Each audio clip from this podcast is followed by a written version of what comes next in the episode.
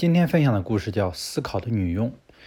有一个老太太用尽心思想把一件新买来的厨房用品拼凑起来，她翻阅着该用品的说明书，弄了老半天，仍徒劳无功。她只好将这堆东西丢在一旁。过了不久，她意外地发现，家里的女佣竟然将那件复杂的东西拼装完成，而且做得极为顺手。惊讶之余，老太太问道：“你是如何完成的？”我不识字，只好尽量用脑筋了。女佣回答：“我们太习惯在传统或者知识中打转，以致反而失去最单纯、最实际的想法和意念。凡事太有章法，反而无法灵活变通。”